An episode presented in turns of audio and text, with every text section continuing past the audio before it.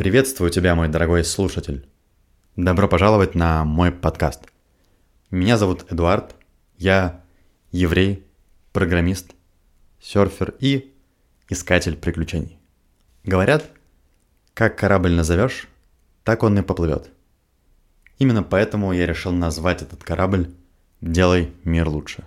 На этом корабле мы с вами отправимся в путешествие, в котором мы будем исследовать этот мир, а может и другие миры.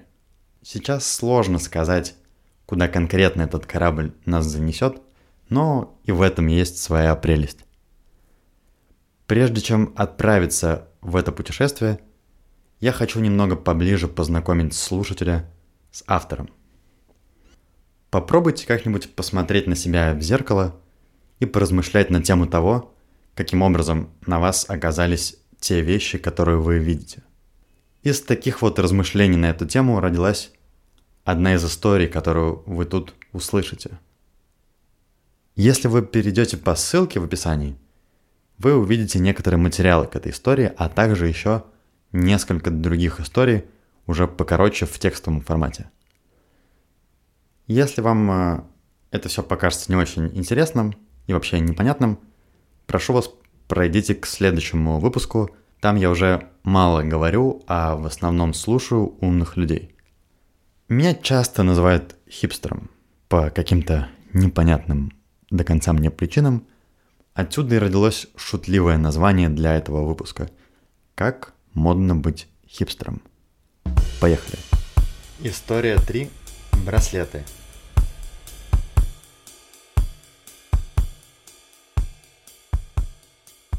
Браслеты это, конечно, неотъемлемая часть любого хипстера.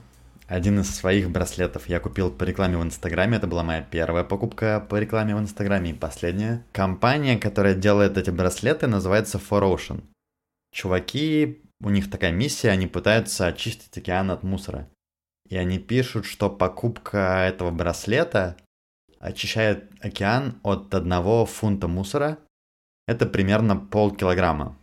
И сделан он из пластика, который они оттуда достали. Я решил провести небольшой research, который, наверное, следовало провести до покупки, но лучше поздно, чем никогда. Оказывается, что ежегодно в океан попадает 10 миллионов тонн пластика. 10 миллионов тонн. Логичный вопрос. Как этот браслет может повлиять и сколько нужно купить таких браслетов, чтобы океан немножко хотя бы очистить. Я взял калькулятор, сделал расчеты несложные, и оказалось, что он показал мне цифру, которую я не могу прочитать, потому что в этой цифре уже были какие-то буквы. Отсюда, конечно, вопрос. Может ли как-то один маленький браслет за 5 баксов повлиять на целый океан? Я, если честно, всю жизнь считал, что нет.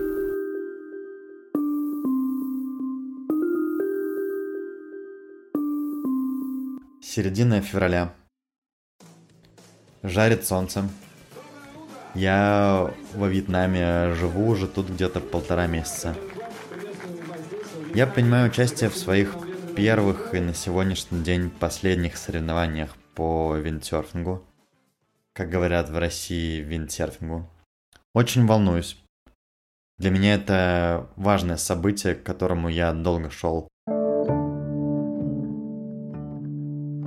Тому моменту я уже где-то два года занимаюсь виндсерфингом. Это первый спорт в моей жизни, который я по-настоящему полюбил. И это вообще спорт, который мне открыл любовь к спорту, потому что до этого я вообще был человек далекий от, от этих вещей. И у меня хорошо получалось.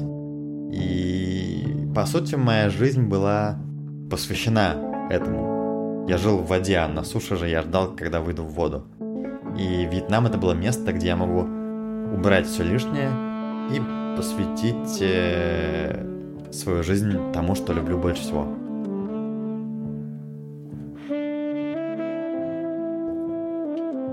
Э, начинается соревнование, я не очень хорошо еду, я это понимаю, постоянно падаю. Но после нескольких заездов у меня начинает получаться чуть лучше, чуть меньше я волнуюсь, меньше падаю, уже понимаю, что вообще нужно делать. Эм, лечу по прямой и вижу передо мной мужик. Несется, но я несусь быстрее. Я собираюсь его обогнать. Я уже понимаю, что да, я не выиграю эти соревнования, хотя, конечно, такие мысли у меня уже были, но для меня будет достаточно того, что я сейчас его обгоню, и я смогу сказать себе, Эдик, ты молодец, ты прошел большой путь, ты что-то можешь. Мне важно его обогнать до поворота, потому что повороты это моя слабая сторона. И если я не успею это сделать до поворота, могу упасть, и тогда будет сложнее его догнать. Расстояние между нами сокращается. Я несусь, и ветер дует в мой парус. Я еду все быстрее и быстрее, так как, наверное, никогда еще не, не ехал. И все, еще мгновение, еще мгновение, и я смогу его обогнать. Друзья, я хочу, чтобы вы понимали. Да, это были какие-то локальные соревнования в какой-то там деревне во Вьетнаме среди любителей. Хотя, кстати, профессионалы там тоже выступали. Мы даже ехали все вместе. Ну как, ехали все вместе. Начинали все вместе, а потом они вырывали, вырывались вперед. И подумаешь, я пару лет занимался виндсерфом. Ну, это не мало, конечно, но это не 5 и не 10. Но для меня в тот момент, для, для пацана, который пару лет назад сидел в Москве в офисе и даже не знал, что такое виндсерф. Кстати, виндсерф это такая доска с парусом, ветер дует в парус и заставляет всю эту конструкцию ехать вперед, причем довольно быстро.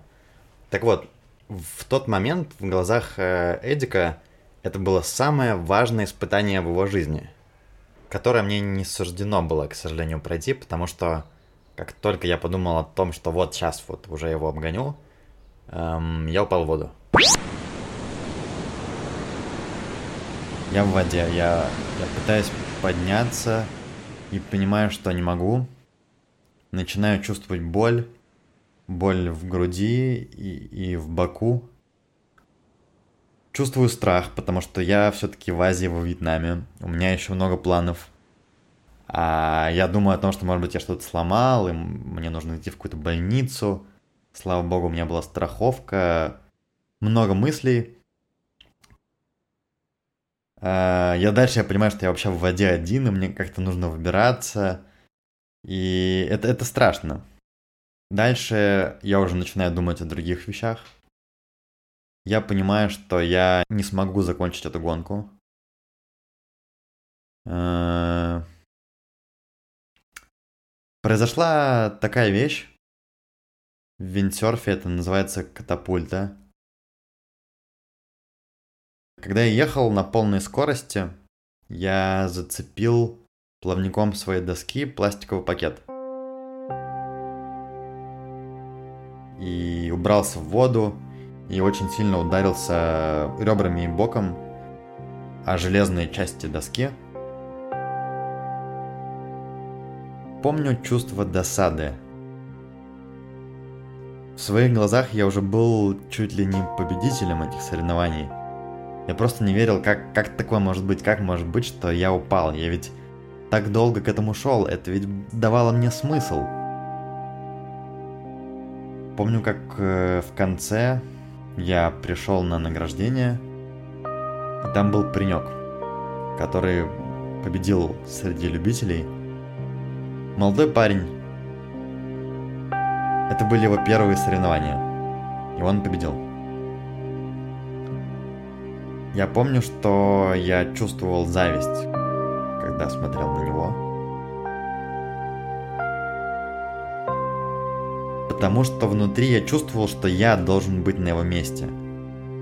Я должен был победить эти соревнования, а не он. Я.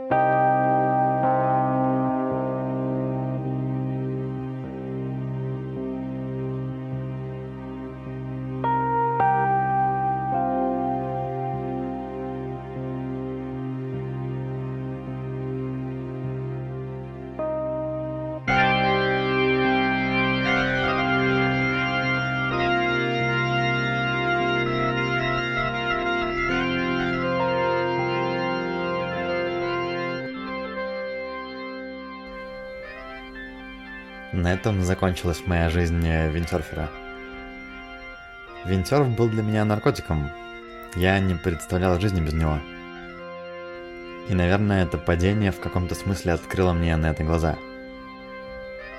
Закрываются одни двери, открываются новые. Этот подкаст – это новая дверь для меня.